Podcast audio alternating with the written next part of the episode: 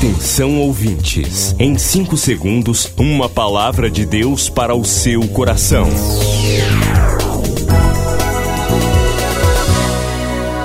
No ar, o Ministério Amigos da Oração e o seu devocional Meu Dia com Deus. Olá, meus irmãos, a paz do Senhor, a paz do Senhor, amiga, amigo da oração. Hoje, 23 de junho de 2020, terça-feira, eu, pastor Rui Raiol, lhe convido para o devocional Meu Dia com Deus, que tem a palavra.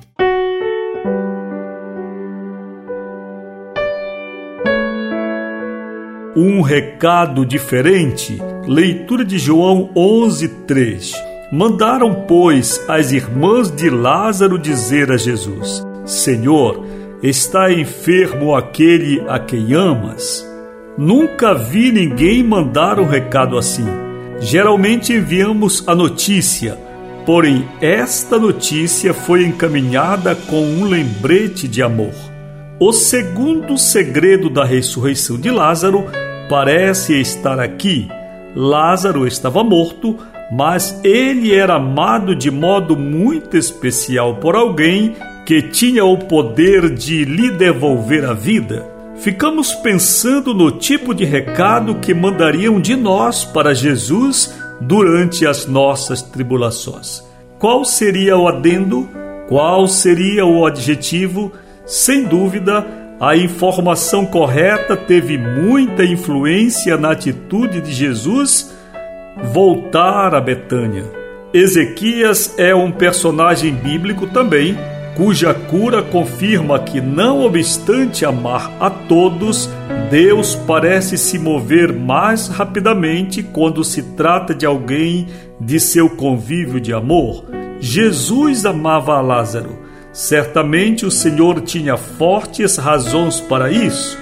Outro segredo dos milagres é ser amigo de Jesus como temos visto. O segredo não é apenas ser crente, apenas seguidor distante, mas amigo. Foi assim que Abraão galgou o seu patamar de pai da fé. Começo de oração, Senhor, que o Espírito Santo testifique para ti que sou teu amigo. Em nome de Jesus, amém. Amigos da Oração, o ministério que está ao seu lado. Seja um amigo da oração e desfrute de um novo tempo de Deus para você. Inscreva-se hoje mesmo e participe. Milhares de vidas edificadas, salvação, cura.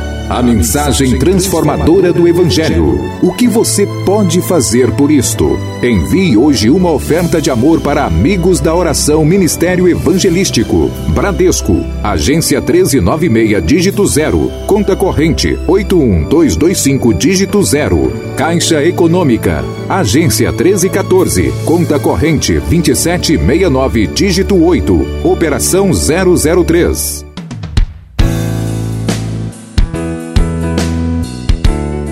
Palavra maravilhosa da parte do Senhor nesta terça-feira, 23 de junho, dia de festa.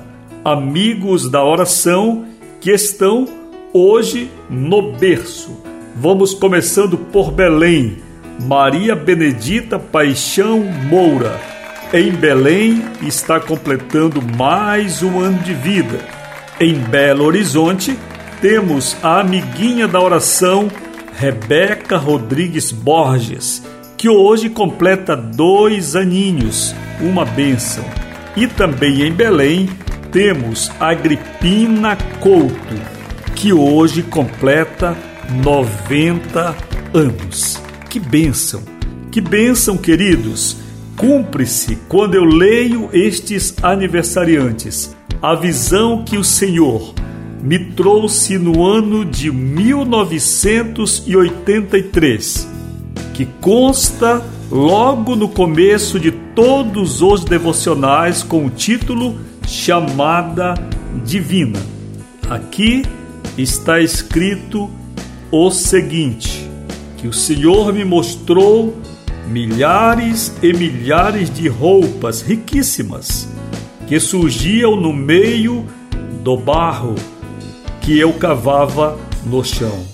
Milhares e milhares, roupas maravilhosas para adultos, jovens e crianças, feitas de um tecido maleável mais belo do que a seda, em tons alvos e azul celestes, vestimentas que tinham luz. Então hoje se cumpre esta palavra na vida destes queridos amigos da oração aniversariantes. Glória a Deus. Queridos, o ministério está funcionando hoje, ainda sem atendimento presencial, porque nós estamos no meio de uma grande pandemia. É até redundante, porque pandemia já é uma endemia grande de proporções continentais mundial. Porém, o Brasil desponta como a segunda nação com o maior número de infectados e ainda com uma curva ascendente. Queridos, a situação do Brasil é muito delicada e nós estamos chocados com o tratamento que o povo brasileiro vem recebendo. Eu não sei se você, enquanto cristão, está satisfeito, mas eu não estou. Eu tenho o Espírito de Deus na minha vida e o amor de Deus me toca. 50 mil pessoas morreram no Brasil e as nossas autoridades públicas parecem fingir que nada está acontecendo.